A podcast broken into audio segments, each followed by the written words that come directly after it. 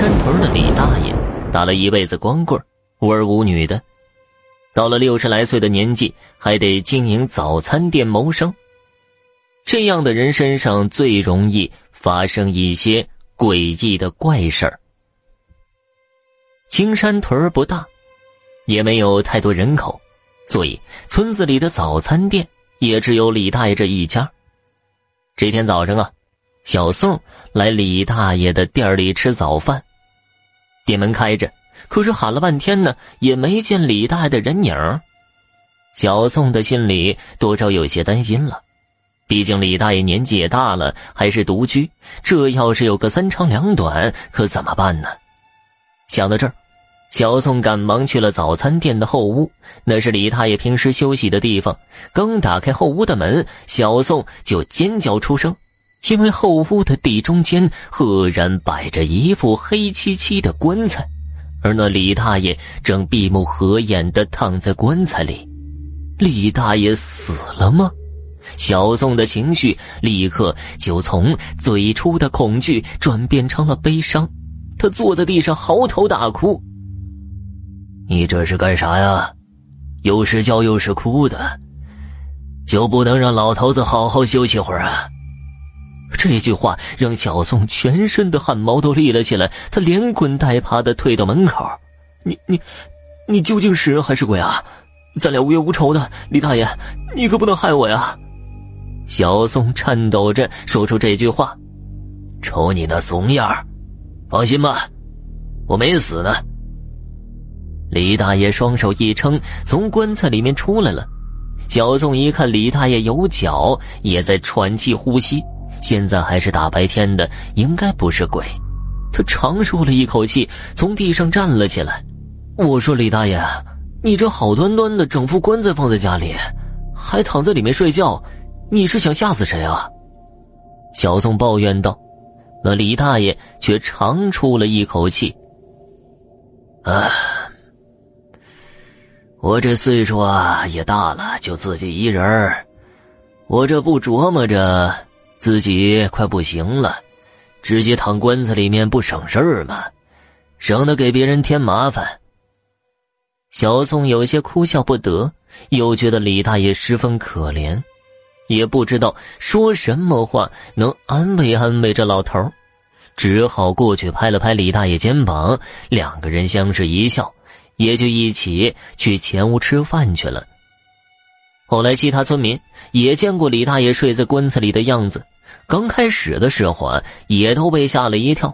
这日子久了呢，大家也就习惯了，不把这当成一回事儿了。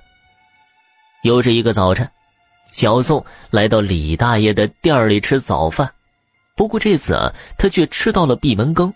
李大爷居然没有开店门，这种情况还是十分少见的。小宋一下一下的敲着店门，敲了差不多得有十分钟吧。李大爷终于是把店门给打开了。啊，抱歉啊，睡过头了。李大爷倒是先开口了：“没事正常。今天还能吃上不？呃，能是能，啊，就是得慢点儿。你还赶趟不？”李大爷的嗓音。略显得沙哑。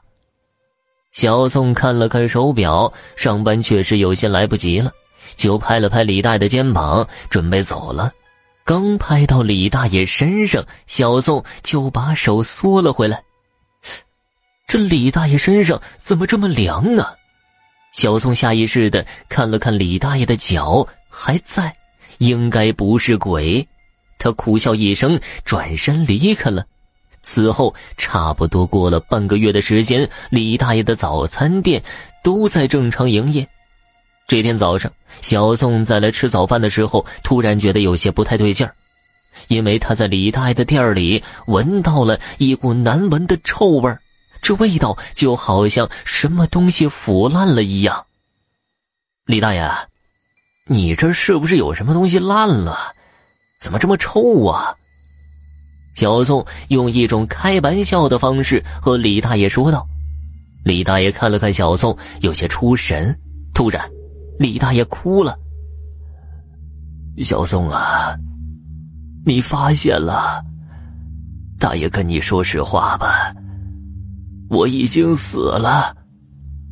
这话让小宋心里咯噔的一声，但是他想想又笑了。李大爷，你就爱开玩。小宋那个“笑”字还没有说出口呢，他就惊讶的瞪起眼睛，因为他看到眼前的李大爷竟然没有头，那李大爷成了一个无头人，而那颗人头被李大爷拿到了手里，那人头又开口说话了：“小宋，你看大爷没骗你吧？”说着，那人头还露出了一个难看的笑容，这可把小宋吓得不轻。他往后一躲，就带着椅子一起摔到了地上。他也顾不上疼了，四肢着地的往门外爬。他边爬边喊着：“你别害我呀，大爷，你别害我！”李大爷又把那颗人头按在了脖颈之上，他摇了摇头，重重的叹息一声。这声叹息钻入了小宋耳中，倒是让他冷静了。他闭上了嘴，做了两次深呼吸，从地上站了起来。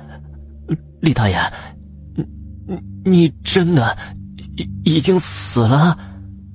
李大爷默默的点了点头，把他带到了后屋。后屋里面充斥着尸体腐烂的恶臭。